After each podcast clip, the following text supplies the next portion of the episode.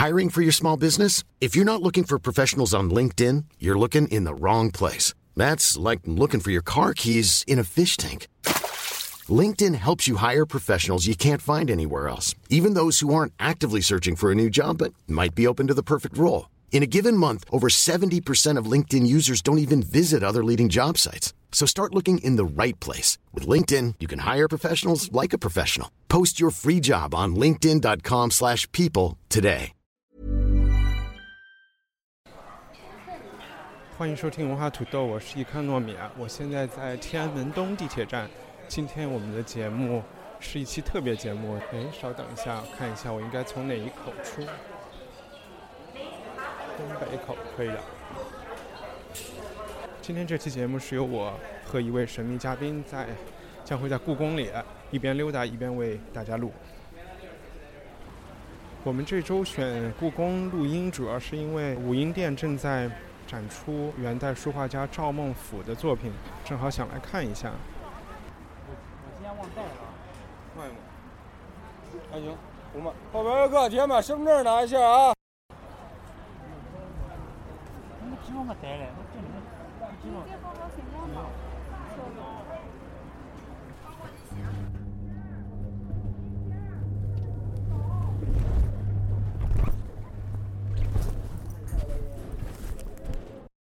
哎，终于走出了安检，现在其实离故宫还有挺长距离。刚才我听外面的人在聊天，讨论要不要进故宫看，说这里边就是皇帝的四合院，还挺逗的。天安门现在有工人在粉刷，看着就其实像被人涂鸦过，然后有人在再把它给刷平了似的。OK。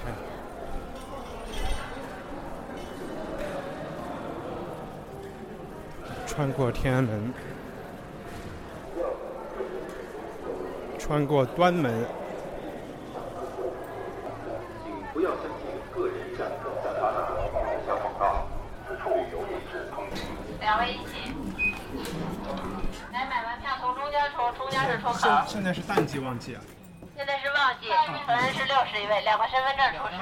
您有他的护照吗？护照号没有，你买不了，只能买您一个人的。那票出示吧，那万一要不然就等着来了一块儿买。那万一他没有带身份证呢？那您就看他有没有这个证件的照片，然后跟您一块儿买，您先别买。好吧。那在等嘉宾的时候，我先发一个小小的通知。有一位网友在微博上艾特我说，他创建了一个文化土豆的听友电报群。这个群呢，需要你下载和安装 Telegram 这个 APP，然后再点击入群链接就可以加入。这个入群链接你可以在我的微博上找到，也可以在文化土豆的网页 culturepotato 点 sxl 点 cn 上看见，也可以在我们的微信推送里找到。我刚看见了我们的嘉宾，现在穿着白衬衫和牛仔裤，缓缓向我走来。Hello，被被惊着了，被惊见了。你带身份证了吗带了。？OK，这是两张。嗯都多少年没有从从这个门走过了，你也是吧？没有，我其实上个月才来过，嗯但是是别人就是说关门了带进去的对，我也是从北门被人带进啊，过就没有走过这个流程。正常程序对对 对，没有特权在中国没法活。我那个视觉效果还是把我 shock 的，你知道吗？从啊我在录着呢啊啊，反正回去慢慢剪。你知道我是看了一个有一个播客，就一个英国的女记者，她就找人遛狗，题目叫什么？With dogs，什么什么 with dogs 什么叫 Walk the Dog 好像。Walk the dogs。啊，我就我就好多记忆犹记得，我小时候好像来的时候特别多人，我就特别想吃这儿的快餐，你知道吗？啊，可贵了，肯定。小时候肯定不让吃，对，还得排个队。就个安检是吧？对就之前的安检不算是吗？double check。对。那夜晚的时候好壮观啊！晚上没来过，晚上原我原我就路过看一眼。啊，就觉得是那个末代皇帝电影的时候，皇帝就小孩就站那脚上看着。我印象是那个什么，黄飞鸿还是方世玉从那个脚上踩过去，啪飞过去。天，刚才我们都没录上。宋元两代，哎，我们这儿宋朝活了一段时间，宋朝一二七六年亡亡了，他活到十二岁，他是宋朝的皇亲国戚，你知道吗？他爷爷是什么呢？不不是赵国人的赵，是。哎，但你看他这样这个样子，看着挺像元代的人这是元代的。装束啊，戴这戴这个很可爱的帽子啊，元代的装束。而且我最近才知道，你知道另外的石涛、八大，哦他们也是皇族，啊，是不是明明末的皇族？他们是就是直接能数着有继承权的石涛，所以他们都得隐姓埋名，要不然会被杀。嗯这是一个长卷，叫嗯国什么？权权吧，啊，国权。就是觉得真好看，也是不是个门道了？但这个算是叫什么小楷是吧？可以算字很小的，嗯。但这不是他写的，不是的，唐太宗时的进士，这叫国权。哦，所以这是等于昭通赵孟府的一个学习榜样，role model。但你知道我看这种字看出来都是觉得，就感觉是老师那一代人或者更老一代的人，就是写在作业上批评你啊，或者是给嗯写报告啊。写这么好看吗？哎，有的时候在一些偏旁部首上能看出一些。嗯过去，因为到考一直到考考八股文都是用必须用楷书打答卷子的，所以他们这个要狂练这个。狂练还行。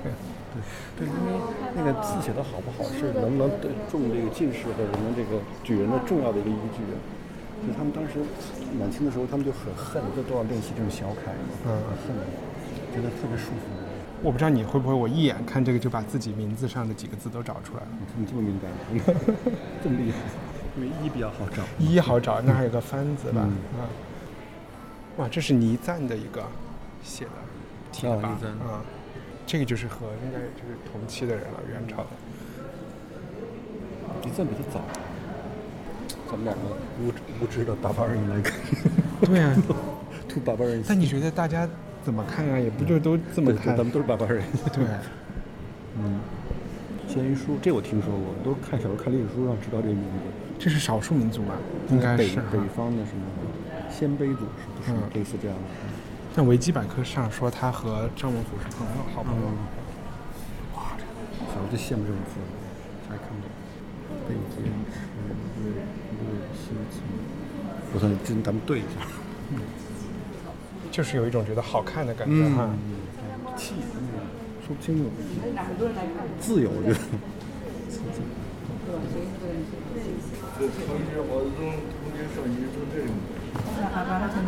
哦，红学少年，哦，这个写的，红学少年，迸发正茂，哎，真的有出路的哈，毛主席，毛主席还说这个。哦，他这这个有名，这有名吗？哦，这是有名。这这个他这个是吗？你小时候练过练过书法？我练过一年，小很小的时候。就买过这些东西，就是谈不上说练过。那那时候我们那时候上学小学时候都有练字那个风潮，钢笔字、毛笔字，找那个字帖。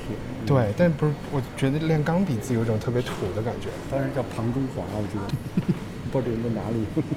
因为我觉得那个写好了以后就可以在大街上去帮人设计签名。嗯，哎，我其实我特别讨厌庞中华的钢笔字，就是因为班上的尖子生 都用那种都用那种字写啊，看着就烦。安排 establishment。对，他应该是这样进去再出来。现在我们在这儿看了五分钟，基本上都还是赵孟俯的书法。你不觉得像这种字啊，就是如果你在生活中看到一个用刀叉用成这样的人，就觉得挺烦的。对，但就是说，可能就必须回到那个时代嘛，就是说，之前那些人他要，可能你说他什么纵四的，他说他之前那个风格，他对抗那个风格，所以用这个风格。啊，他这也是创新是吧？对对，是这个时代的回应嘛。就是在当时是，因为我们可能看这个习惯，嗯是吧？我我经常觉得行书和草书之间好像很像，嗯，就更乱的行书就是草书是吧？对。哎，其实看这些上面写的东西，又没有觉得那个文言文嗯，难？那么难哈。还有里面说那个人生马一奖。现在我们终于看到了这展览里的第一幅绘画作品啊，是秋郊印马图卷。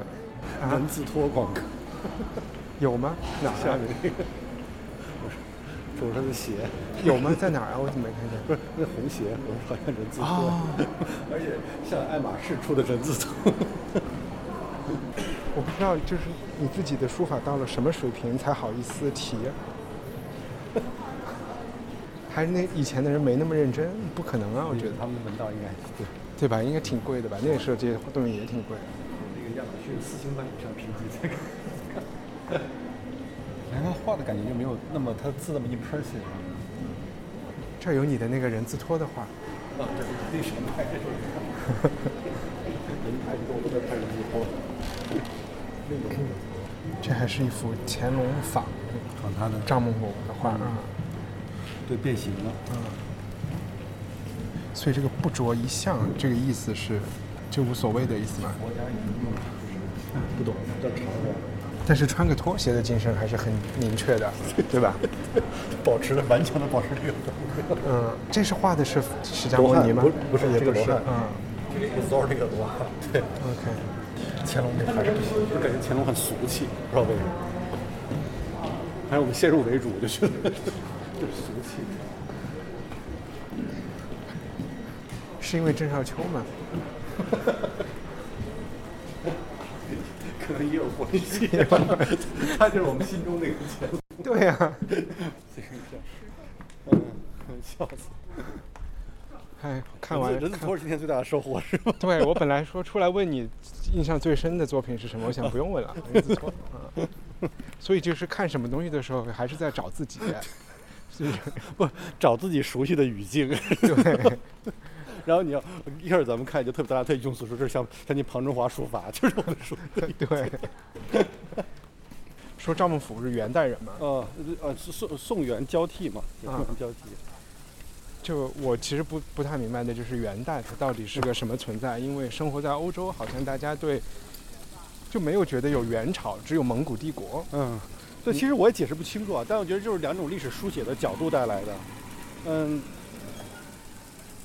我觉得从可能从欧洲视角是从中亚视角，呃，他们都是嗯、呃、看到的是一个蒙古帝国，但蒙古帝国也发生发生演那个演变了，我觉得。演变过程其实我也不是特别清楚，因为我没没没去细看。演变过程就是，它等于同时向东向向东征服到欧洲嘛，嗯，中亚，然后俄罗斯，然后向南征服到中国嘛，整个它是作为一个那个辽阔的蒙古帝国。后这里后后来也没有分裂了呀，问题是是又发生了很多的分裂，比如说那它也是一个内战的状态，对，可能，嗯，它不几个不同的兄弟什么之类的，不都分分分裂分裂开了吗？我觉得对于中国人来讲，我觉得。是因为我觉得它是我们是，那确实在在中国的蒙古这个蒙古帝国的部分，它是很大延续了中国过去的，呃，官僚系统也好，文化传统也好，它都是非常大的融这个融入到这个传统之中去了，而且经过一种新的历史书写，我觉得好像通过这种历史书写过程，把蒙古把元这个这这个蒙古纳入到我觉得就就什么宋元明清这个一一个历史的线索之中去了，嗯，这是我们的一个。很强的传统嘛，这是中国最厉害的书写传统嘛。他把所有的东西，它的多样性书写成一个进入一个书写到一个单一个单一性里面去了嘛。你刚才说那个延续性，我觉得有意思的是“一带一路”，你去看一 “一带一路”画的地图就是蒙古帝国。嗯，知道英国有一个诗人叫 Samuel Coleridge 写了一个跟忽必烈有关的诗吗？Coleridge 就是十九世纪初那个 Coleridge 吗？十九世对对对，是是说一般科律治嘛，对，科律治浪漫时时期那个。哎，其实我跟你说，我今天我出门的时候准备采访，写了六个纸条，纸条上是六个话题，就说冷场的时候你就抽一个，然后这里面有一个话题，诸葛亮啊你，里边有一个话题你都已经提到了，嗯，就待会儿说完这个就说这是浪漫主义，嗯，就是他他有一天午睡，嗯，午睡之前他就看了，就相当于看马可波罗那一类的东方的那种。小说、嗯、醒了以后，他就说，我脑子里就有了三百行诗，然后他就写了一首诗，就是讲元上都是怎么、怎么怎么怎么，然后里边就提到了忽必烈，库布里库布里康，我我猜就是忽必烈，然后嗯，就是他在那个库布里康诗里边把元上都以前叫上都嘛，嗯，他觉得那个诗里边那个韵不好，他就把它编了一个名字叫赞拿度，嗯嗯。就变得很很有名嘛，这个这个对，就变得很有名。嗯，但后来我其实我就是因为对上对是是我就是通过，我相信很多，因为有一个英国很有名的旅旅行那个旅行作家，不就是叫 William Dallam，叫什么 William Dallam 吧？嗯他年轻的时候写了一个，就到原这个山纳度嘛，叫什么？啊对，赞达度赞拿啊对赞赞达度写就是写的旅 travel 的过程。啊，对，那可能是肯定是从马可波罗开始，就是一个巨大的 fantasy 啊，这个对他对所有的创作者来讲，fantasy 是很有趣的。就英国人都通过这首诗嗯了解赞呃赞那杜是怎么回事儿，蒙古帝国怎么回事儿，嗯结果其实全是这个人午睡的时候想出来的，但就他自己根本就没有。但我们很大程度不都是 fiction 吗？对，都是我们 fiction，所以想象出来。是是啊，是。那也一样啊，我觉得我们对于，呃，是我中中国人对西西方的想象也是这样子的呀，很多程度。现在有什么？那最开始来自的是，有我们现在进入了这个大广场了。嗯，太和殿？太和殿前面这广场有名字吗？太和殿广场。对。因为呃，我想想啊，中国的是一些妖魔化了的描写，是吗？我们《西游记》不也是对印度的想象吗？是想对印度感就是通过《西游记》。对，我觉得都是通过这种有的没的的这种这种胡胡想来来获得的吧。嗯。在很大程度上，司马迁写那些东西有有多大的程度是靠想象力的，实际有想。嗯。啊，对，那个时候历史书还学有个叫张骞的人，可能也出使西域是吧？嗯。对，他的手下叫那个甘英嘛，走走到那个就是现在的伊斯坦布尔那个那个那个海峡没有过去海峡嘛，嗯、对，著名的停留，就大家都在猜想，如果它穿过去了，但是是不是中西交流会发生一个崭新的变化？也许穿过去就就传染了什么病毒，然后这个世界就灭亡了。嗯，不知道，因为我我我没那么了解，我就是说的蒙古帝国，就这么想起来这个东西，嗯，我没因为没有没有研究过，嗯。我看，但我想就是，我想就是对一件事物的不同的 perspective 嘛。嗯嗯。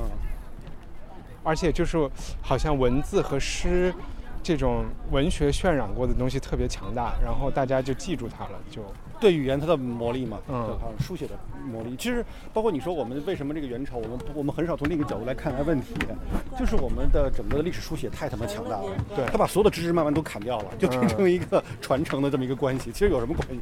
但也有关系了，有一部分关系。就在他这个诗里边就有想到元上都的宫殿多么神奇，嗯、就是大概是用什么竹竿还是什么甘蔗的干弄的，嗯、就可以搬走。嗯，也就导致现在，现在有个元上都博物馆在内蒙，我去过好像，嗯、啥也没有啊，应该。嗯我想后来包括卡尔维诺写《看不见的城市》，都是受这个影，都都都跟这有些关系吧？是，嗯。今天有点瞎扯，今天有点雾霾。对，我把这个找出来，romanticism。你这，如果你中间又中奖了，你又有问题，你就把先把这个拿着。这词对你来说什么意思啊？对我来说是一个，对我来说是个生活状态吧。其实我蛮受他们的一一部分受他们的影响的。当然一开始。小时候看文学史都一个文学流派嘛，嗯，然后十九世纪初，然后英国那批人 Baron 那些，那到后来我觉得慢慢的，我这个是很吸引我的，就是说它的里面有一种对自我的不断创造的需求，角色扮 就是这是他妈的这个浪漫主义里面都有很多 role play 的东西去，对，然后你可以完成不同的角色扮演，人扮了一辈子扮扮演各种角色嘛，我觉得我觉得是他们那种自我创造的这种这种东西，然后当然这不好的一面，我觉得自我意识。自我意识的那种高度的崛起的时候，反正他，我觉得他应该是我是就是生活里比较重要的一个因因素吧。你记得就是，就是在你写文章的时候，嗯，不是经常会讲到启蒙吗？嗯，启蒙这个概念，嗯，启蒙和浪漫不应该是一个矛盾的像这种？你有去想过这个问题吗？那，其实我对，其实你现在经常。一方面你是希望开启明智，但是有一些人又没有按你的设想去。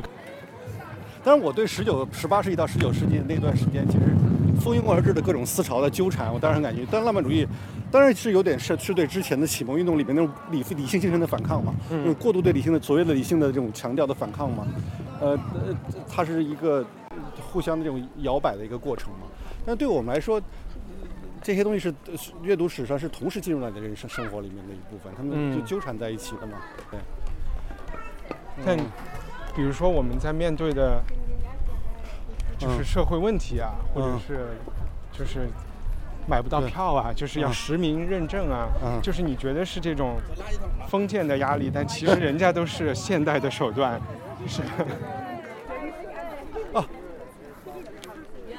我们这个是是中国社会是一一方面没有没有是没有开始理性化，就理性化程度很不足。嗯，另一方面是那种高度的官僚化带来的吧，就官僚的理另一种理性又很强大。我觉得是两种两种东西同同时出现的吧。嗯，怎么我怎么说这个事儿呢？但其实有人说希特勒就是一个，就是理性主义的，最后就有可能，如果是以只强调理性，就会走到那种对对，他这种绝对理性主义嘛，嗯。后来就变成绝对非理性了嘛，就是最后结果，因为他他不存在那个事物事物内在的矛盾性，它不存在嘛，因为一种某某种单一的规则可以决定起作用，可能他认为是人种啊，或者某种高度逻辑化会就会带来更好的东西啊。我觉得，啊是啊是，我这他妈是一个二十世纪最长远的一个争争辩，好像。对。争辩怎么怎么说啊？而启蒙的内涵是挺复杂的吧，包括承认理性的边界、承认理性的不足，都是也是应该是启蒙的一部分吧。我们可能有时候我们把启蒙的理性，呃，就是简化了嘛，就是但是也是，因为这确实挺挺，这他妈的挺好绕口啊，这种这种说法，我我我没那么思辨性的说，我想想。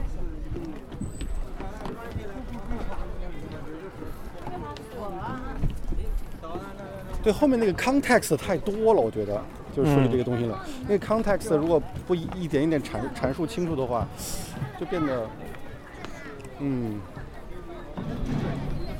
你想，我觉得，比如说我们回顾欧洲的启蒙运动，它的它的第一步是要反对它的宗教传统嘛，是。从那个、嗯。那个那个哥白尼这种。对，就从那个神那个神、哦神的世界里摆脱出来嗯。第一步嘛，所以它要出现异端嘛，各种什么东西。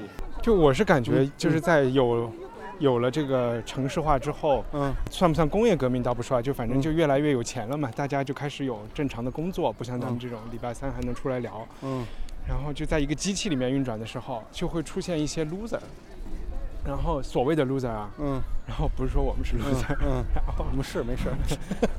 loser 够多的时候，嗯。他们就觉得其实这些 loser，嗯，就是说到底他们不是 loser，他们是很牛逼的人，像拜伦或者其实就是还有更早的，嗯呃，另外一种说法可能是说耶稣，他就是一个 loser，然后他就是一个很浪，他对社会和世界观是很浪漫的。说他等他们等于就就就不进就某种意义上不进入 stereotype 嘛，就不不进入那种那个对规范化的系那个系统里面，对系统外的人嘛。嗯，然后可能把你说的把宗教干掉之后，这个浪漫主义出来，它可能满足了一些对就是以前宗教给予人的一些东西。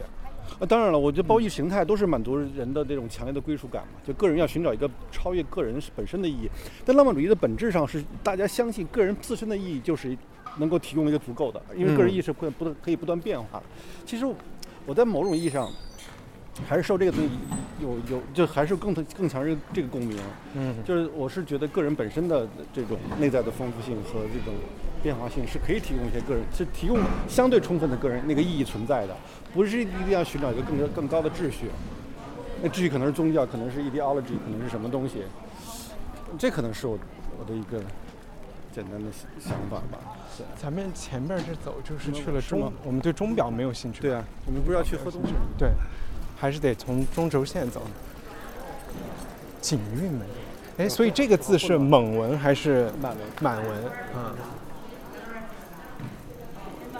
一点都不混乱，挺好的。真的挺混乱，因为你就说的因为题，我就嗯我我我我最近没没怎么想这个问题，就得稍微 就梳理一下呢。我最近好久好久没想这个问题，我都被那些具体的史料弄得折磨得七荤八素。是因为还在写书是吧？对，对，因为这是一个，哎，因为它它又是个特别有趣的问题，就是这一层，它 layer 特别多嘛，layer 特别多。其实你说西方人，我看他们写的启蒙运动也写的乱七八糟的，其实 layer 就是没有。呃可能最近看到 Peter Gay 的出出的书，我就给我一些新的梳理的感觉。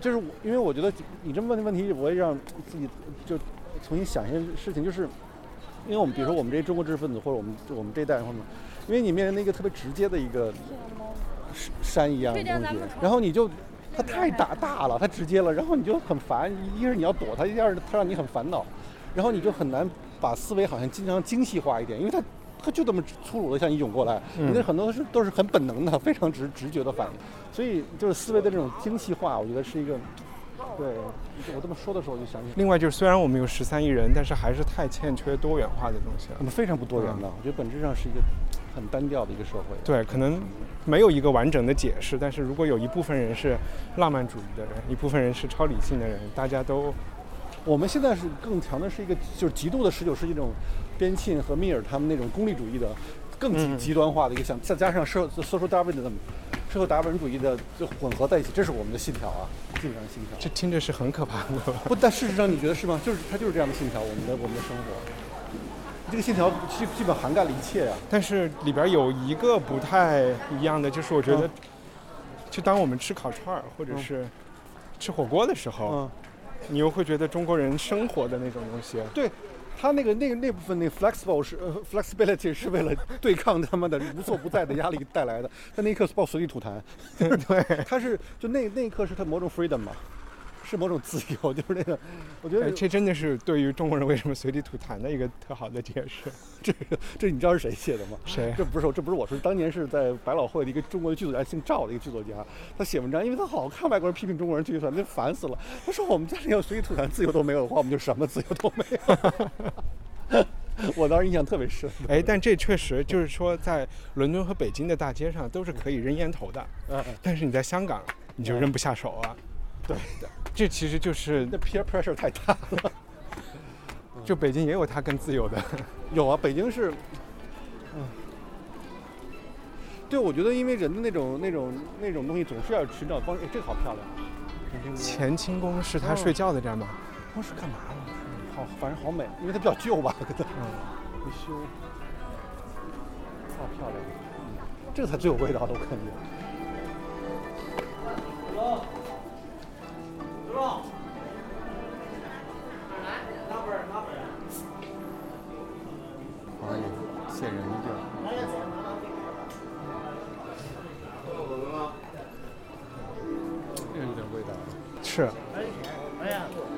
而且我印象最深就是刘罗锅还是谁，在电视剧里，这不是都在抓 反清复明的人吗？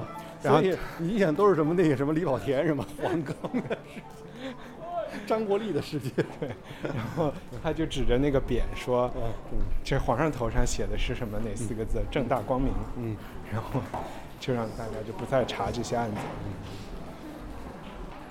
刚才说啥来着？我说嗯刚才我说对浪漫主义强调，其实它本质上是也是在回应这个时刻，就是说，一个是我们对高高度功利主义的那种那个厌烦嘛，嗯所以我觉得个人浪漫主义是其实是对他的一种逆反嘛。第二个，我觉得是本身是对个人主义的强调，就浪漫主义背后是对个人那种呃可能性的一种强调嘛，嗯。就是对个人的强调，个人主义从来没有在这个社会真正扎根啊、明显都都非常明显看到，我们嗯是非常强的一个集体主义色彩的一个地方，所以他面临的反抗是个特别多重的，我觉得就是。而且我们你看，我们小孩子从小都被超级的 socialize 了，特别小就开始完全被 socialize 了。嗯，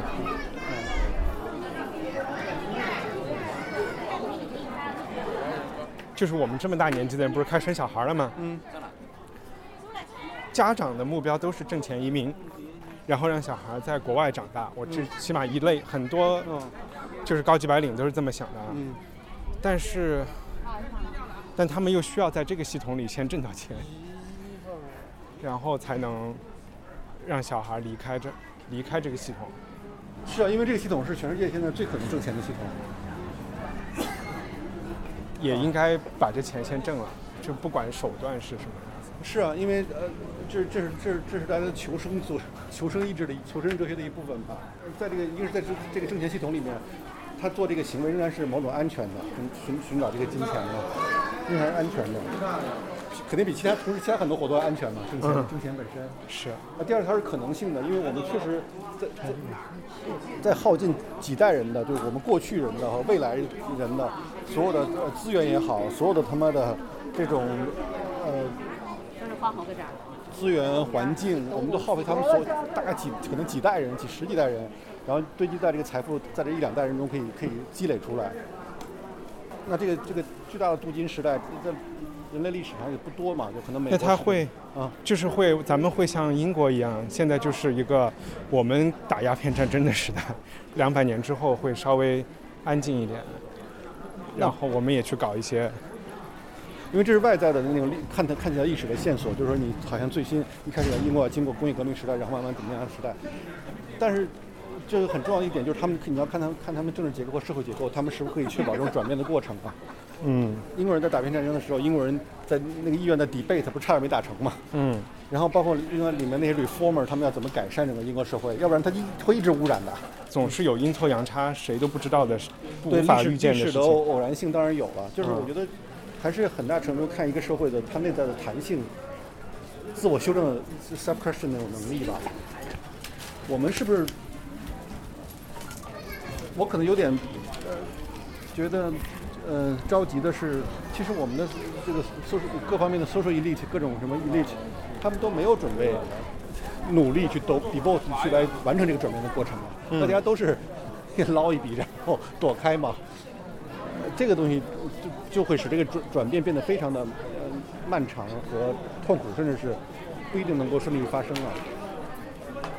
所以我们到另外一个小纸片了，嗯，这都写的就是《Empire 帝国》。为什么聊？就是那个福格森，不是啊？他的帝国是 good 好的，它 good 嘛，是吧？，对，然后今年不是正好是印度的两多少周年？七十，那就是独立是吧？他四七年独立的嘛，对四七年独立的，对。他不是叫独立，哎，这就是很有趣的事情，就是英国人退出了，嗯，然后或者是外国人就都觉得我们是让你独立了，对吧？这个印度人叫 partition，partition 啊，对他们来说是印巴分离是吧？印巴分离，其实是王国四十，嗯也不叫，反正是分离分裂啊，嗯分裂的七十年。然后现在在印度出来的，就本土的这些历史学家就特别讨厌福格森，然后当然了，Ferguson 嗯站在、Ferguson 其实是对之前的一个逆反，对之前就是所谓的这种去殖民化的浪潮，学界里面那种这这个后殖民主义啊，他们对所有的白人至上的传统的这种反抗啊，就 Ferguson 是对他们的逆反嘛。所以你你对 Ferguson 本人是没有什么差评的，是吗？他那我那种极右态度，我也有有有时挺烦的，当然也烦了。我们作为，等一下，我们已经走过了啊。哎，我你们问一下呗。哎，是不是这个东厂房观众服务区啊？可能啊，有可能，什么名字啊？就是现在新开辟了一些卖书，有个书店，然后有酒吧。那个是哪个？不是很多人说他是就是这个叫什么 apologist，就是帮帮英国英帝国开拓的，对呃，就是解释或者是呃反正辩护士吧，嗯辩护士对。我觉得，我觉得，我觉得 Ferguson 的那个对安排的理论是有理解是有一定道理的呀。就是说因为政治经济的这些改善，是啊制度是啊的改善，他他是某种意义上是在 spreading 一些东西嘛，嗯，在扩散扩散一些东西啊。我觉得，因为之前的学界的所有浪潮都是完全就认为它是个 evil 或者是什么各种各种嘛，他只不过对他的是我觉得是一个呃逆反或者纠正吧，他修正，他当然有他的一很多问题嘛，他对另一些东西就视而不见嘛。但是但是在学术 academic 里面争吵不就是这样的吗？我要 argue 跟你 argue，我就对 就这样的方式啊。国内有像他这样的学者或者是作家，如果你说他如果在中国，他能成为一个公众人物吗？一个我这个不好类比，我总不能说他会在《环球时报》写社论吧？那不不准确嘛，因为两边的舆论形式不不一样嘛，这么就是比不公平啊，就是。那那你想，我们对《战狼》这样电影的热爱，其实那个叫什么？那个导演叫什么名字？吴京，对，嗯，他们都会站在某种就是，其实都是某种怎么说？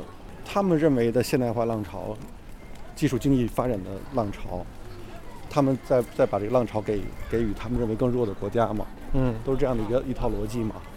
然后对对当地是有好处的嘛，然后对它的另一面，嗯，会谈的更少嘛。他，dark side 那一面，嗯，对，我就特别嗯觉得可怕的是，委内瑞拉是一个全世界石油储备最多的国家，嗯，现在就没吃的。多少个人才？对他，呃，他在那个谁，柴布斯时代应该是管理非常失败的一个一个十十几年时间吧。对，对，嗯，他就是一个，你想，我们曾经全世界以为委内瑞拉提供了一种新的 model 嘛，是啊，但这种 model 就 doesn't work，现在是证明嘛，就是。现在现在好像很大的一一个浪潮是吧？委内瑞拉，我昨天 BBC 看听了一个 documentary，他们有很大的一个反反对浪潮。我屁股过了，坐了没事儿啊，真飞在这投投井的好像。啊，是吗？对，他是他是头颈还是被塞？被塞进去，好像被塞进去，还有塞进去。那一个和就是和帝国连起来的话题啊，就你那天发微信跟我说，嗯，呃，Jim Morris，啊，Jim Morris 啊，嗯，他写了个帝国三部曲是吧？你说对，Pax 呃 Britain 的三部曲是吧？那你看的他的书是看的哪个？我我其实 Pax Britain 的那个就是大英帝国那好像看的不太多，翻了几页。嗯我看他多的就是他的写威尼斯啊，写香港，香香港其实也算他帝国的写写作的一部分嘛。嗯，跟 Hong Kong 那个，呃就还有一些他的 travel 的那些游记嘛。那你觉得他吸引你的地儿是？就是他那个，呃呃，他的就个人敏感性和那种历历史感觉的结合呀，就他特别强嘛，对我来说，对。更他多敏感的，然后那种敏感是，其实他带着很大的一个历史意识嘛，他是战后一代英国人，英国作家。嗯，这个这个这个战后的一代英国人最重要的特点是帝国退却的一代人，其实是变成整个帝国在 shrinking，他们都在收缩的一代。嗯。啊，所以他们看懂东西会带着很多的 nostalgia 去看嘛，嗯。这是收昔日的这样的 glory，然后此刻的是这么一个状况，然后他去他去他去理解这样的一个收缩的变化，然后他这这个这个遗产对于他们自己这自身这一代人的影响，对于他们所统治地区的人的影响，他们在美学、建筑风格、政治政治政治制度，然后当地人的 social behavior，所有的影响都会出现嘛。他他他等于在这样写作这样的一个东西嘛。包括看他 cin 写 cinema 也是嘛，嗯。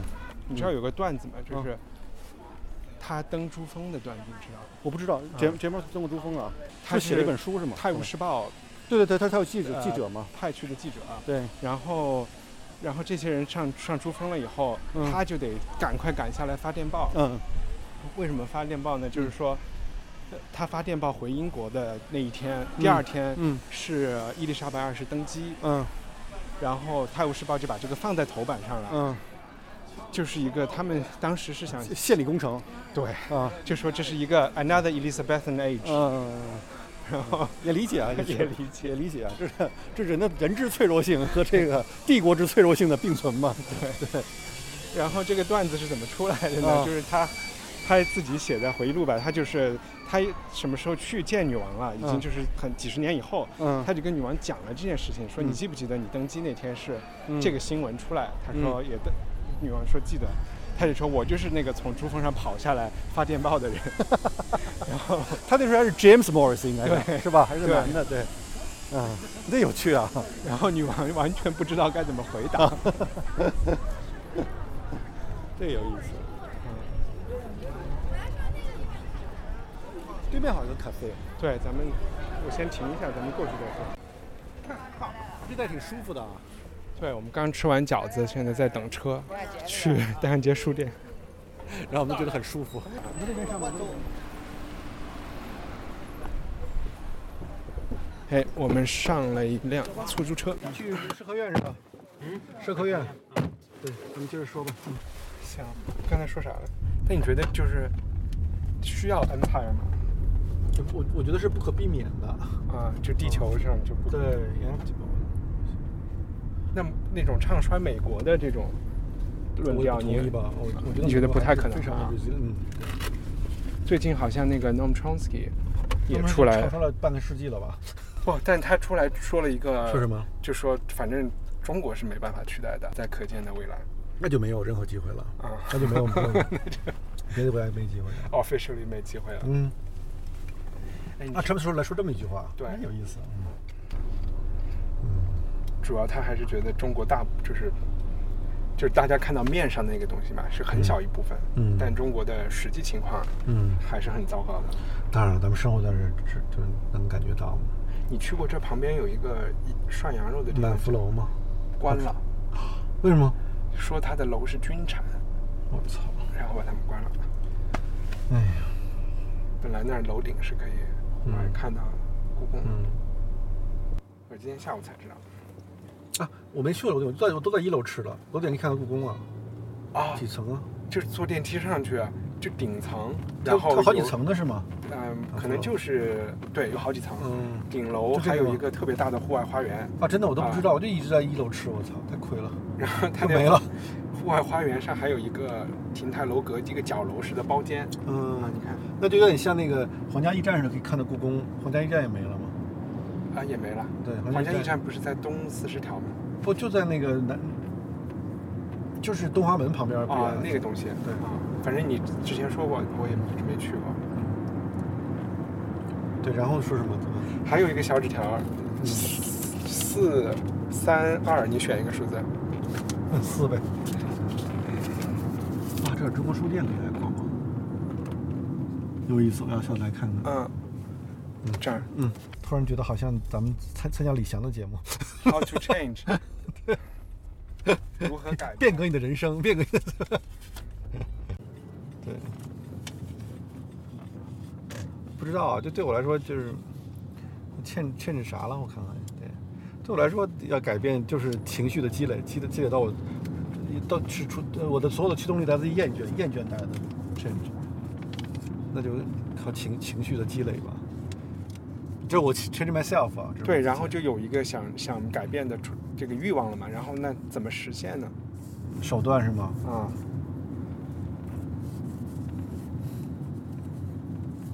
就瞎琢磨呗，琢磨，然后有一，然后让这些琢磨让你压抑不住你的这种欲望的时候，你就会进行行动嘛。那行动一定一定是比较混乱的，然后在在回在行动中慢慢寻找到方向嘛，方向可能最终也是错的，那就接受嘛。那你有试过有一个什么具体的例子改变自己的一个什么某一方面？有就像我以前都写很短的文章，我突然要写一个很长的，有章节的，很在都在一起的，最后还是这个 change 嘛。写了多长时间了？两年呢？啊，还这么短？那所以还写多久？这两年第一卷差不多写完嘛，写写了二十万字。那算写的啊，二十万字不算多，但是时间不算长对，但对我来说已经很长了嘛。啊。对，一直在琢磨这些破事儿。因为那天朋友圈里有一个嗯。有一个我们俩都有的一个人嗯。发了一个，他是要推广一个电影还是嗯。推广一个什么作品吧？嗯。就是说嗯，大概就是那种什么卧薪尝胆了三年的这种雕琢，然后终于出什么腾空出世了一个东西，好意思。就是一搞投资的。你好像，这可能对他们来说，他们的这个 time life 就是他们都很短的，可能是三三一周什么都是很长的了，这三年就绝绝对长了，就已经是。搞搞一产品搞了三年，对，就对他们因为因为产产品的周期可能就半个月半半年就结束了，对，有可能，然后我心里想，你才弄了三年，我还不想来看你。嗯，那大家对时间的感觉发生了变化，嗯，嗯，再也不能，好像很少有人再能花十年做一件事情了，嗯，但书店不是做了十年吗？对，就但是都不正经做的嘛，嗯，就说现在都都得进入一个特别业余的时代，不能特正经的做，要不然坚持不下去了。像我一样就走了。嗯，how to change 就没有，我对我来说就是情，就必须情绪的酝酿，酝酿它会产生很盲目的力量，这个盲目力量它会找到自己的轨道，就这么一个过程，很，我没没有没什么特别的方法，你是不是怕特别？反正我是有一点，有点，也不说害怕，或者是说讨厌这种说变就能变的人，然后说做就能做你对的人。对他们产生怀疑吧，对怀疑，你对一个特别过分的行动主义者，你是产生怀疑的吗？但其实挺好的，就按如果都能按部就班、按逻辑来说，我设设一个目标，然后一二三该怎么做，但但世然后就做一。对，但是世界的复杂性远远超超出这个东西。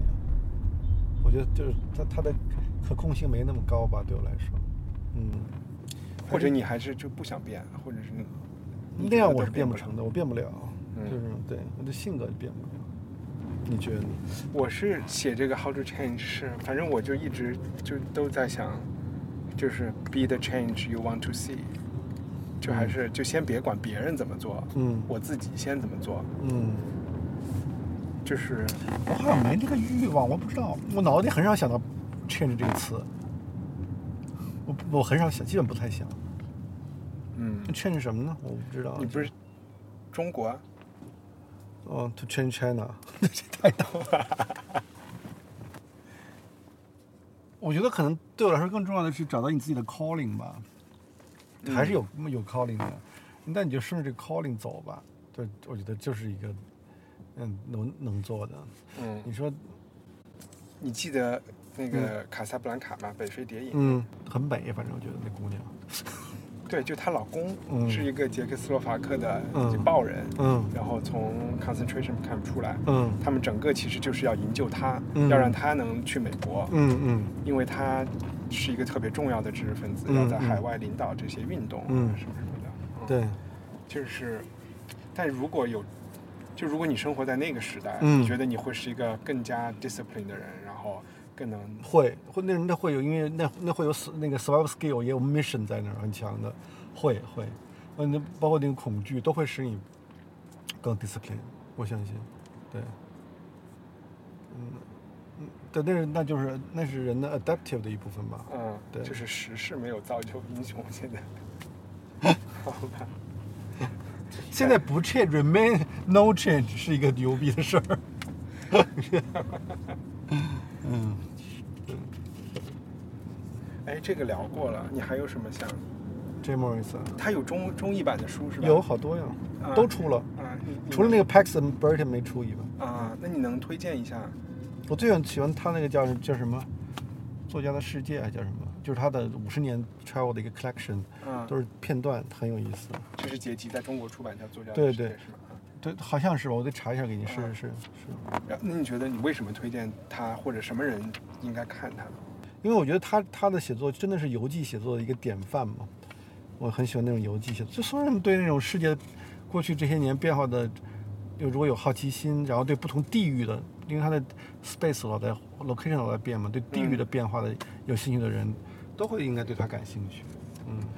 你会觉得他是你的一个坐标，或者是他是我的 idol 啊对，他是我的 idol，对。为什么你们会感兴趣的事儿都差不多呢？就是你说旅行写作、嗯。记者，然后因为他然后历史，因为哎，she shaped me 啊，啊。他塑造了我呀，是吧？他的写作。就是我的，因为对，就是说可可能跟因为我们的经历比较有有相似的地方，所以我更会觉得有共鸣嘛，对他来对我来说，也做记者，也干嘛干嘛，对，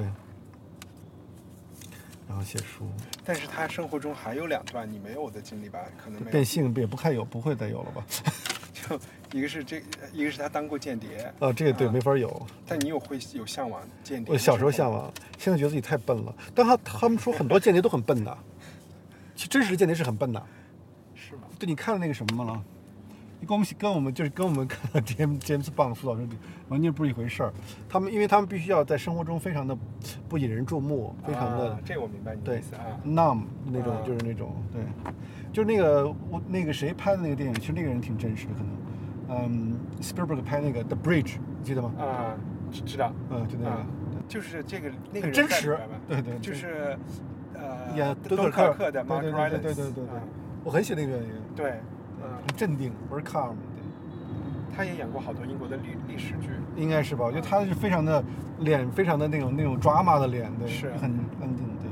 我觉得他都不需要一他那个脸啊，你就看着就觉得有戏。对，就他演罗马肯定特合适，演罗马里的人物。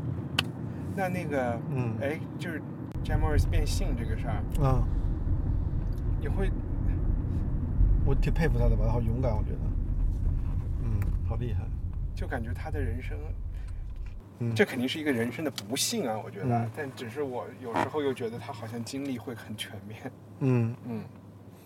但他的他生活的伴侣是没有变过的，嗯，这还是他是吧？对，就是他孩子他妈嗯他老婆，嗯一直都。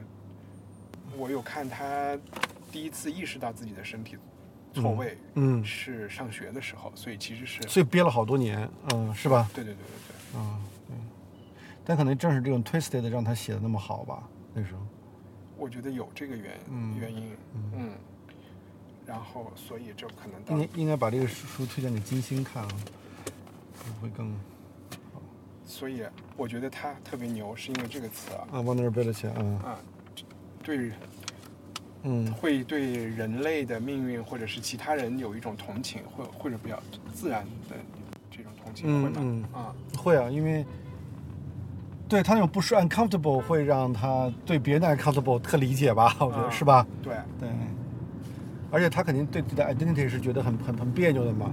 他觉得他肯定是那种主那个那个主流那个那个 mar- margin marginal people 嘛那种感觉，嗯所以他他对所有的 marginal 那些东西都会更敏感吧？嗯，是那种对，是我挺挺。那把挺理解放在你身上呢？你觉得就是在你和世界打交道的过程中，我我有我哎我我没我比他差远了，不说了。就是这个方面不说，就是我有我对弱者有天然也有天然的某种同情。这跟我小时候就转好多学校，我老师班里的那种边上的学生，嗯就我老师新生，你知道吗？老师 freshman，、我我一共呃上过六个小学，呃，一共六六年制，上了五个小学，嗯五个不同的小学，算幼儿园那是六个小学一样。然后，所以我就老师班里那个就是新新生，新生的话，你就你跟老师也不熟，跟同学也不熟，然后你就你就你就躲在角，你就在角落里的感觉嘛，然后你就必须要成绩很好，不折这个好吧？就，有点对对，然后我就就嗯，我觉得那个会是我我也我也容易对边缘人产生嗯好奇或者亲亲近的愿望，其实对有。然后我所以我我对两种文化的交交汇也感兴趣啊，我你为什么会老转学？爸换工作，嗯，嗯，军人嘛，所以其实这个也嗯很多英帝国的小孩都是换来换去的。对，这跟他们，所以他们对不同的文化特别感兴趣嘛，那 multiculture 嗯很亲切，但但同时他们又保持对不同的文化的这种 sensitivity 嘛，就是所以有有意思嘛，对。嗯我们这整个文化属于很单一的文化嘛，很单调的文化。嗯，其实我挺羡慕他们那种的，比如在印度长大，然后到哪儿到哪儿，是吧？那种。但是你记得有个电影吗？叫《Damage》，朱丽叶·比诺饰演的，就嗯他和他弟弟是一个外交官的那个，嗯你看过是吧？没有。小孩儿，嗯就讲他们那两个姐姐弟之间的情感，然后有嗯新的男人。杰米·艾伦斯出现嘛，反正就总之总之有一段我印象很深，就是因为外交官要不断的换地方嘛，是嗯驻地，所以他们老到的地方，他们其实都不舒不太舒服的。你想去那个老是去地方，嗯然后他们就会有一种心里很大的那种，因为他意味着他没有任何稳固的关系，跟这个小朋友刚刚建立很好的关系，然后就离去了，嗯，所以他最后就非常 detach 对所有的事情。这这就嗯我们坐的车现在是在这个叫东直门桥，是要嗯。开去三里屯，呃路过。嗯。我之前在北京住三里屯，嗯。三里屯给我，嗯我后来不想住三里屯了，就搬到枣营去了，就是嗯因为我觉得三里屯都是这种外交官和流动人口，都是 flowing，一切都在 flowing 是吧？就高级流动人口啊。然后嗯他们对没有任何归属感，是吗？那种。就是这些品牌其实嗯和任何地方没有关系，对吧？是是是，就他们生活挺郁闷的，我觉得。包括他们点的拿铁也是嗯全世界一样的啊。对，像我也是这种生活啊，只不过我又觉得，你觉得就是这种浅层的生活，那种 shallow 的 life 是吧？嗯，是啊，是啊，我觉得是的。你想那，但是你看我们这代人小时候都向往这种做一种国际人的。其实，哎，我觉得这是我挺大一变化。我们下聊天，因为那时候我挺渴望就就是做国际人的。后来嗯，我觉得我到三十九岁、四十岁左右，我对这个愿望就就弱了，因为我觉得那种国际人好无趣啊！我就就是那种突然那种感觉。嗯，因为他他没有那种特别 strong 的那种 feeling，你知道吧？因为嗯很难有那种 strong feeling。是，对，所以就后来变得，就所有人的谈话，所有人的这种交往，包括那些作家的作品、艺术家，你就经常会觉得，因为它必须最大公约数化才能够被这种所谓的国际性理解，嗯最简单嘛。嗯对，你就那种 layer 就很难就很难多起来。我我我是最近的这种感觉啊，我就以前是是不是变了还是怎么了？就是嗯，就以前我很渴望那种流动性，我现在对这种流动性好像，呃但还渴望了，但是没那么强烈了。嗯老了吧？是不是？嗯，反正我有类似的感觉，感觉是吧啊就啊是说，你最后你在哪儿喝都喝马提尼，那马提尼有那么好吗？是啊，是啊是啊，然后你就会发现，但我也有一个过程，就是说在英国住到一定程度以后，嗯。自己觉得非常的本土化，嗯。然后到现在我又觉得我有那么本土化吗？又有一个怀疑，嗯。啊，然后这个怀疑不是建立在，不是说你没有个人关系和社会网络和朋友带来的，嗯。因为这个是有的，嗯，就还是一种不太能说清楚的东西吧。你说啊在。英国的感觉是吗？对。对英国那种那种 belonging 还是有点问题，你觉得是？你本来以为没问题的，可能就是我，我又觉得我能够给自己或者营造的那个 belonging 的 sense 嗯已经比大多数英国人要强了。对，应该是吧？应该对，你可以的，对。因为大多数英国人他也不读历史啊，嗯，对吧？是是是。然后他对自己他不需要去了解这个地方，嗯，对。但如果你一旦了解更多了以后，嗯嗯我就发现我也可以去了解另外一个地方，就我那个东西是智力带来的一嗯嗯个东西啊，嗯。然后可能有一些回忆，但是那或许将来你的归属感就属于知识呢？taste 知识，包括知识，包括不是说归属知识，是说还有很多知识来等着我去探索。对啊对啊呃，这个东西是一个目的地的一种感觉啊。嗯、对,对，你知道那天老崔回来，我们俩聊了一句，嗯、老崔说，突然跟我说，志远，我觉得，那他在美国多少？他在美国三十多年了吧？他说，我觉得我还是活在北京最自在、最舒服。他说，我在美国的生活还是觉得。就是就是每就是每件事情的目的性很强，我要是干嘛干嘛，我干这个实现这个，我干太理性了。对，理他是很理性的人，对对对，super rational 的。然后他说他说到我他说回来，当然可能跟不不常回来有关系啊，就觉得他觉得生活那种嗯，就是好像他自己可以更荡漾起来，或者是那种。但也许，嗯，可能是短暂的，有可能啊。对他可能不一定和北京有关系，对，可能是和换个地域，或者跟我们在一块儿，对，朋友在一起。嗯，就我觉得人需要他生活中得有一段经历是完全在另外一个文化里面，嗯，会对他的多元性和就这个会有帮助吧。嗯啊，哎，我觉得嗯是，我觉得要能把 Letters Square 搬到北京就好了，那些这那个那个戏院书店都搬到北京，开心死了就。嗯。不知道，因为你看这么多卢浮宫啊什么的，嗯、这么多大国外美术馆也都在发展中国家设分馆。嗯嗯，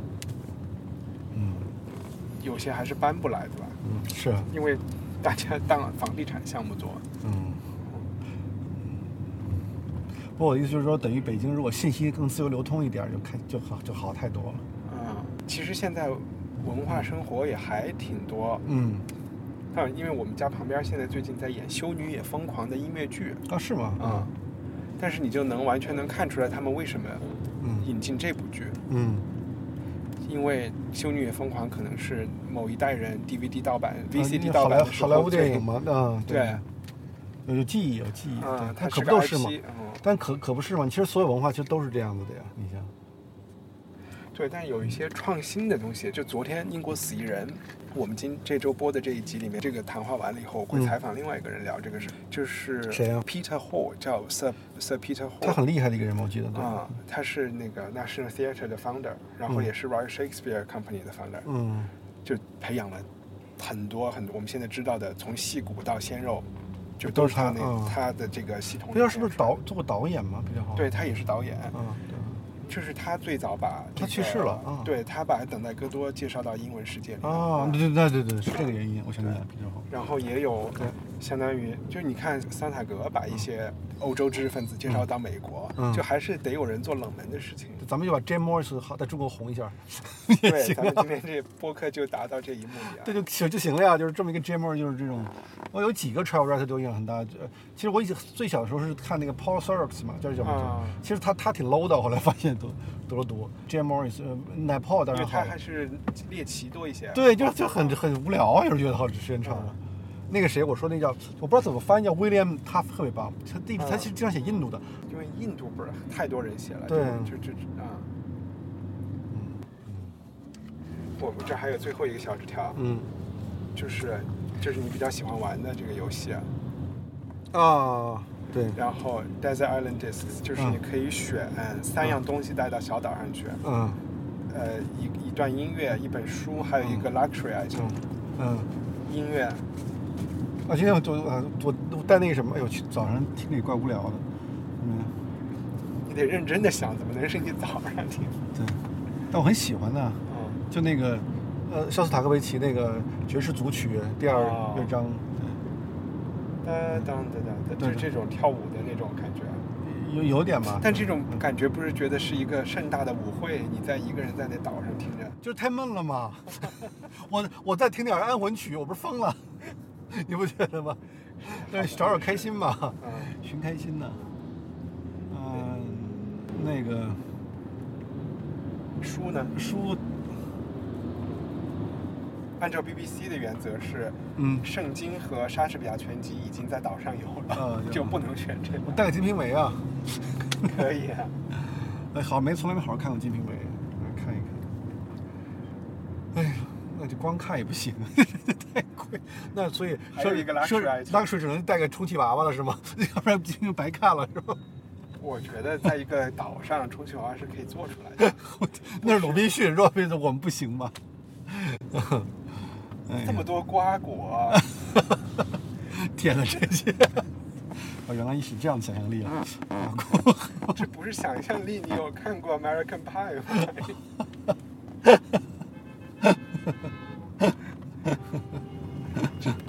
要想一个实用的，你觉得？那你生活中你觉得，就是有这种就是所谓的叫 guilty pleasure 或者是一个 luxury，你觉得有点自责，自己不应该那么颓废的事情是什么？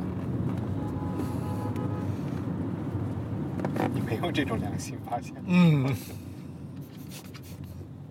我木有这种自我审判呢？木有啊，我好像没有这种。你说我想想啊，luxury，你是什么呀？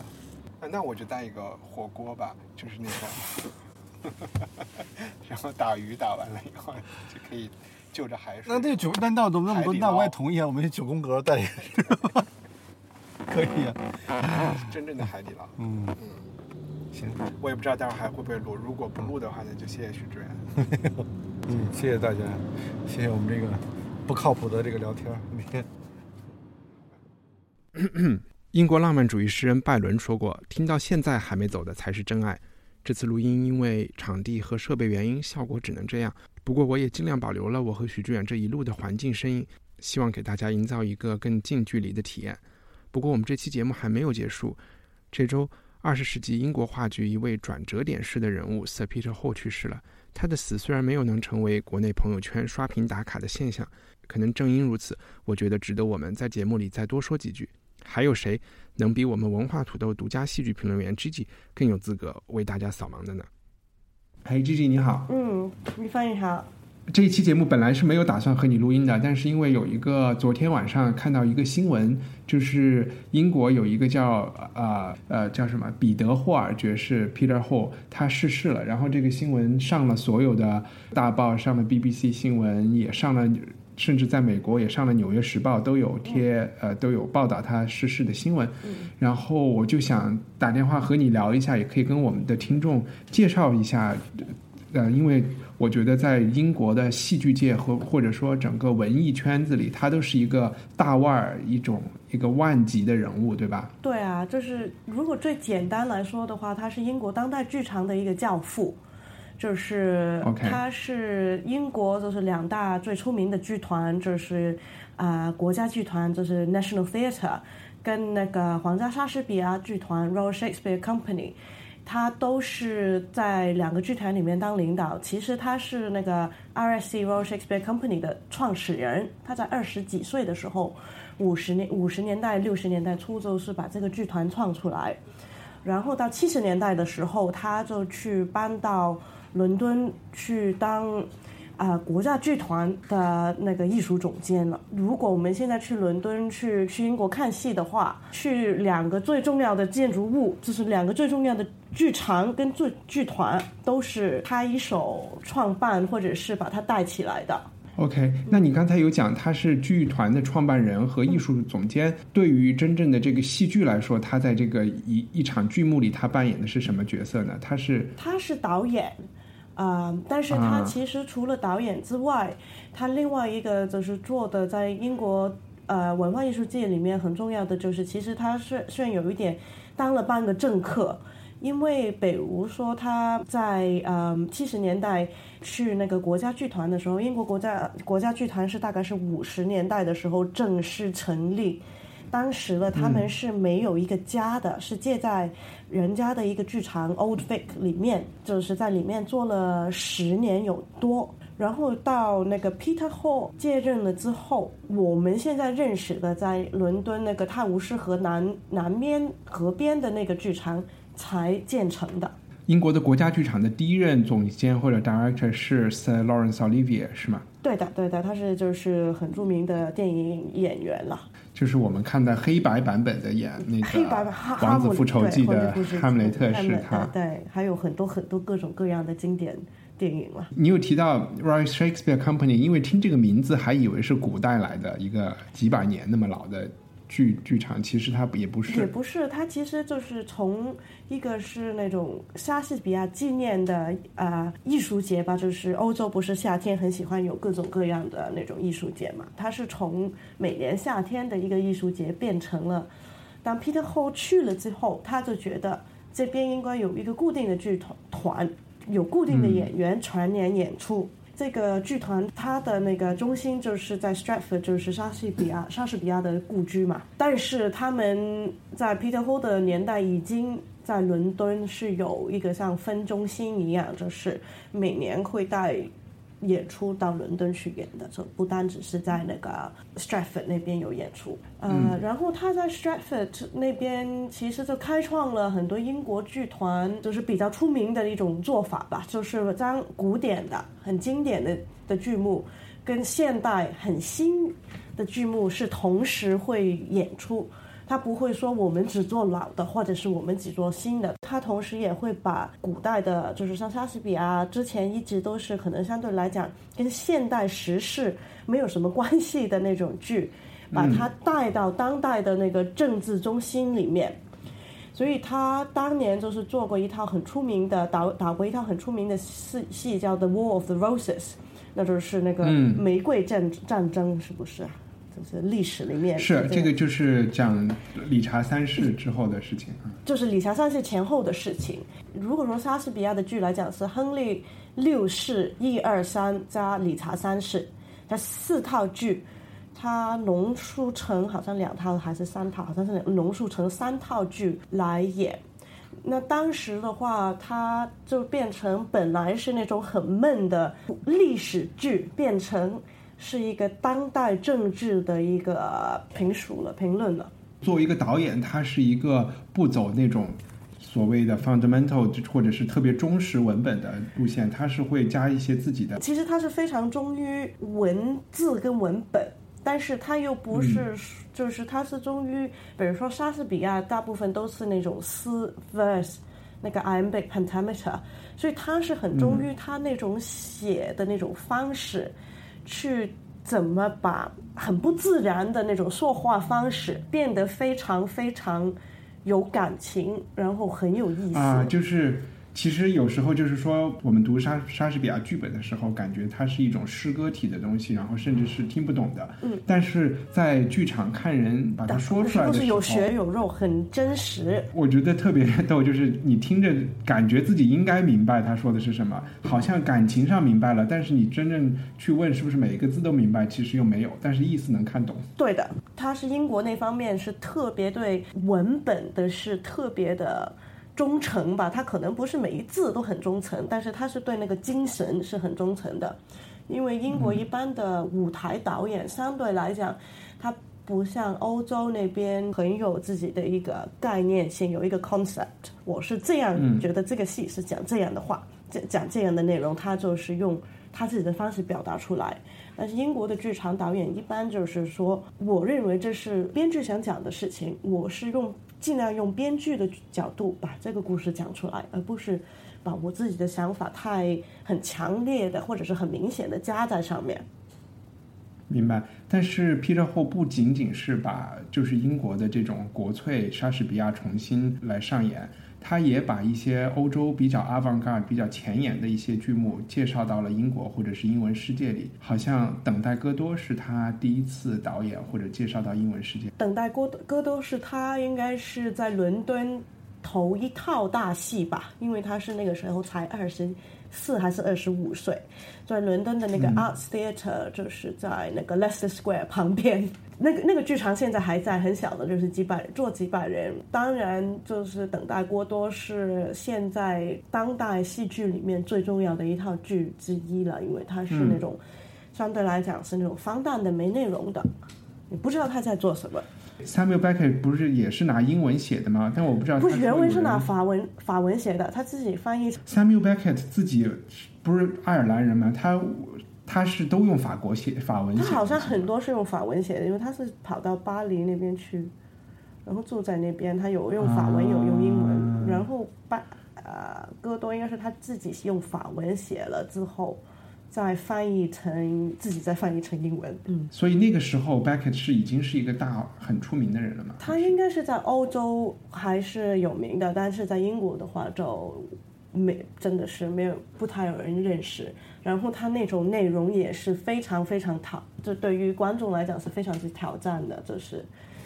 英国其实他们的那种所谓当代剧，可能要到六十五十年代中下期才有开始讲比较真实的，就是像我们上次讲那个 Harold Pinter 的同期，还有那种 John Osborne 那个 Look Back in Anger 那些，开始是讲那种呃，可能工人阶级比较比较愤怒的青年吧。如果其他的是有钱人。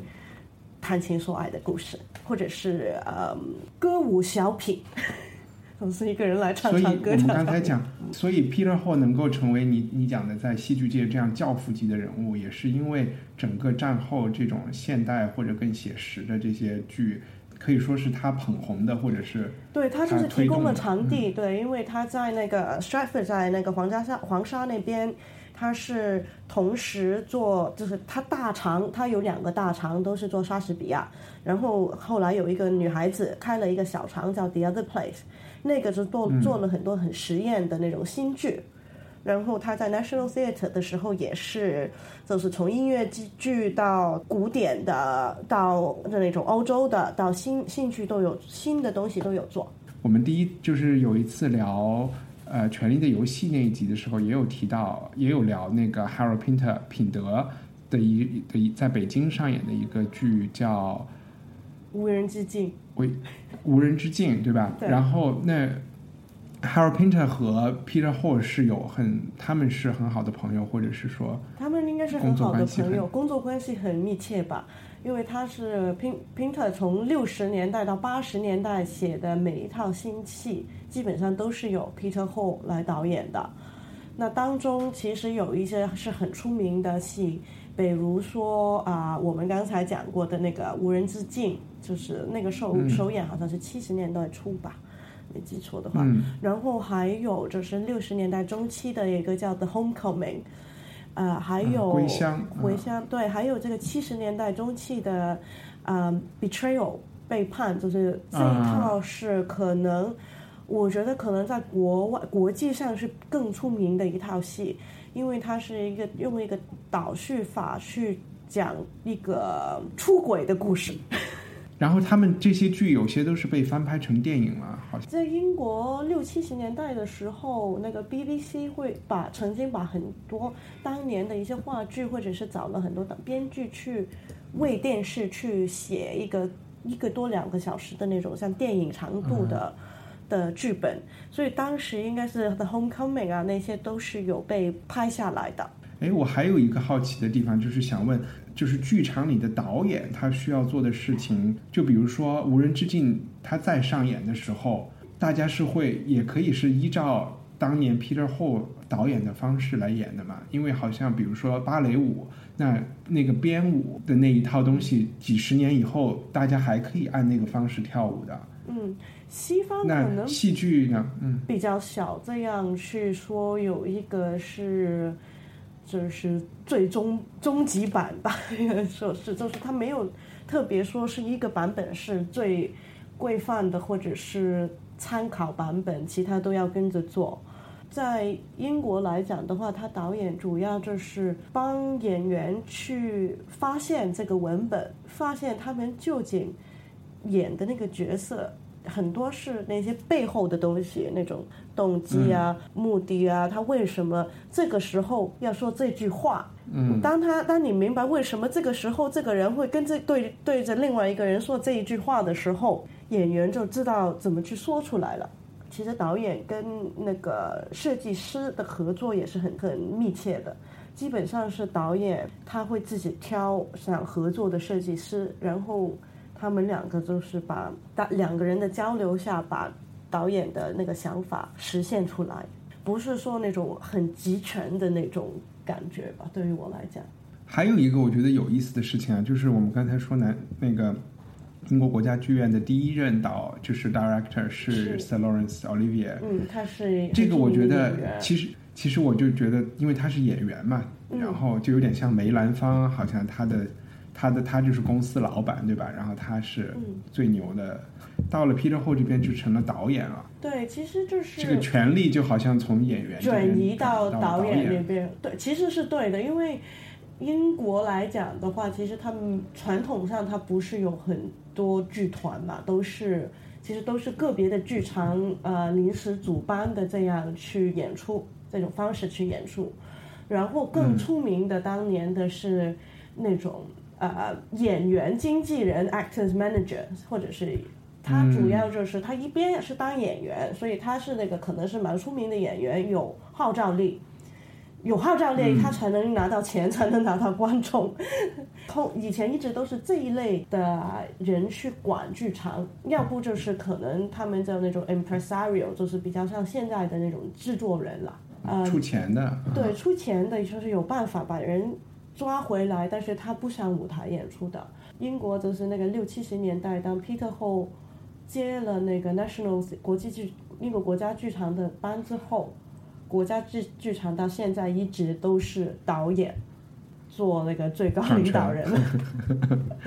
然后说起这个 R，就是 Royal Shakespeare Company，我记得很多有名的演员都曾经是这里培养出来的，是这样的吗？他是有一点黄埔军校的感觉。对，基本上英国所有出名的演员都在那边踩过点吧。就是从 就是其实国家剧的全就是当年应该说五五十年代六十年代的话。就是国家剧团、国家剧团跟那个黄沙的话，就是这两边就是所有人从那个什么魏文礼、Vivian Lee 啊、Lawrence Olivier 啊，然后还有那个 Alex Guinness、Gilgit，你想得到的、说得出来的，都啊，就是一直到费雯丽这么老的人，都是从他那儿对，都都在那边有演过。然后其实当年 Peter Hall 去接那个。Olivier 班的时候不是一件特别愉快的事情，就是好像说是当年那个时候，那个 Olivier 已经已经做了十年有多了嘛，但是也是很辛苦的这样经营。当时他们还没有一个家，然后好像申请了下来之后，还没建好的时候，呃，大家都年纪大了，就是要换班的时候。董事会在背后都是把 Peter 后换进来，然后那个 Olivier 好像是在报纸上发现他的接班人是 Peter 后，所以至此之后就，而且是就是这么依然依然年轻，但是可能更多是他其实，在那个国家剧场当年也有一个班底嘛，就是等于嗯。被上位了，下面那帮人都没机没没没机会去接班，所以就就蛮不高兴的。但是其实 Peter 是在他二十几岁的时候，五十年代是导演过那个 Olivier 做那个大将军寇楼兰 Coriolanus 啊，这部剧最近几年也被拍成了电影啊。对，最近几年是抖森在伦敦的一个剧场演出的时候被拍成电影的。然后，哎，不只是抖森吧？不是哦，还有那个 Ray Fiennes 也拍过一个是电影版的电影，对，那个是可能都有七八年前了。Ray Fiennes。然后你知道中国就是北京的这个国家大剧院还是哪还演了濮存昕啊，还是谁演的这个 Coriolanus？哦，太好了。对，因为其实 Coriolanus 之前是没有怎么。演的就是不是太，就是莎士比亚的罗马剧都不是特别受欢迎，演的通常是那个凯撒大帝，啊，或者是 Cleopatra，对。但是那个大将军的话，就是没什么人认识吧，相对来讲那套剧比较有点奇怪。但是 就是讲一个，就就是一个很自大的张将军，他最后因为他不愿意跟人们。配合，就是最后被弄死了。然后这个当年就是呃，Peter Hall 导那个 Olivier 的那个结局的时候，当那个大将军就是被好像是被民众打死的吧，忘了。嗯，他是最后死那个死的那一幕，他是从那个台上他搭了一个高的地方，然后是倒吊这样跌下来死死的。那在五十年代，这个舞台的特技吧，应该说是非常震撼的，因为其实你现在在舞台上也很少见到，就是演员就是死的这么壮观吧。一般就是哎倒地就就没有了。他就是在 Olivier 来讲，好像是他那个演戏的一个顶峰点之一。OK，好呀，那我们今天就就就聊到这里。呃，为了纪念 Peter Hall，然后大家如果有兴趣的话，可能我们也在亚马逊找一找，他应该是有回忆录或者是日记之类的对，有日记，对。然后就是，其实当你去，如果去有机会去英国看戏，或者是在。中国看那种国家剧院的那种电影的话，其实就是我们现在能够看这么多好戏，它也是有一个很大的一份功劳吧。OK，好，谢谢鞠姬。嗯，谢谢你，好，拜拜。拜拜。When I first came to work here as a freelance director, you didn't talk to actors about their text. I mean, it was an infringement on their technique. They knew their job, because they didn't. because there were at least four different ways of handling a Shakespearean text. Mom deserves the best, and there's no better place to shop for Mother's Day than Whole Foods Market. They're your destination for unbeatable savings, from premium gifts to show-stopping flowers and irresistible desserts. Start by saving 33% with Prime on all body care and candles. Then get a 15-stem bunch of tulips for just $9.99 each with Prime. Round out Mom's menu with festive rosé, irresistible berry chantilly cake, and more special treats. Come celebrate Mother's Day at Whole Foods Market.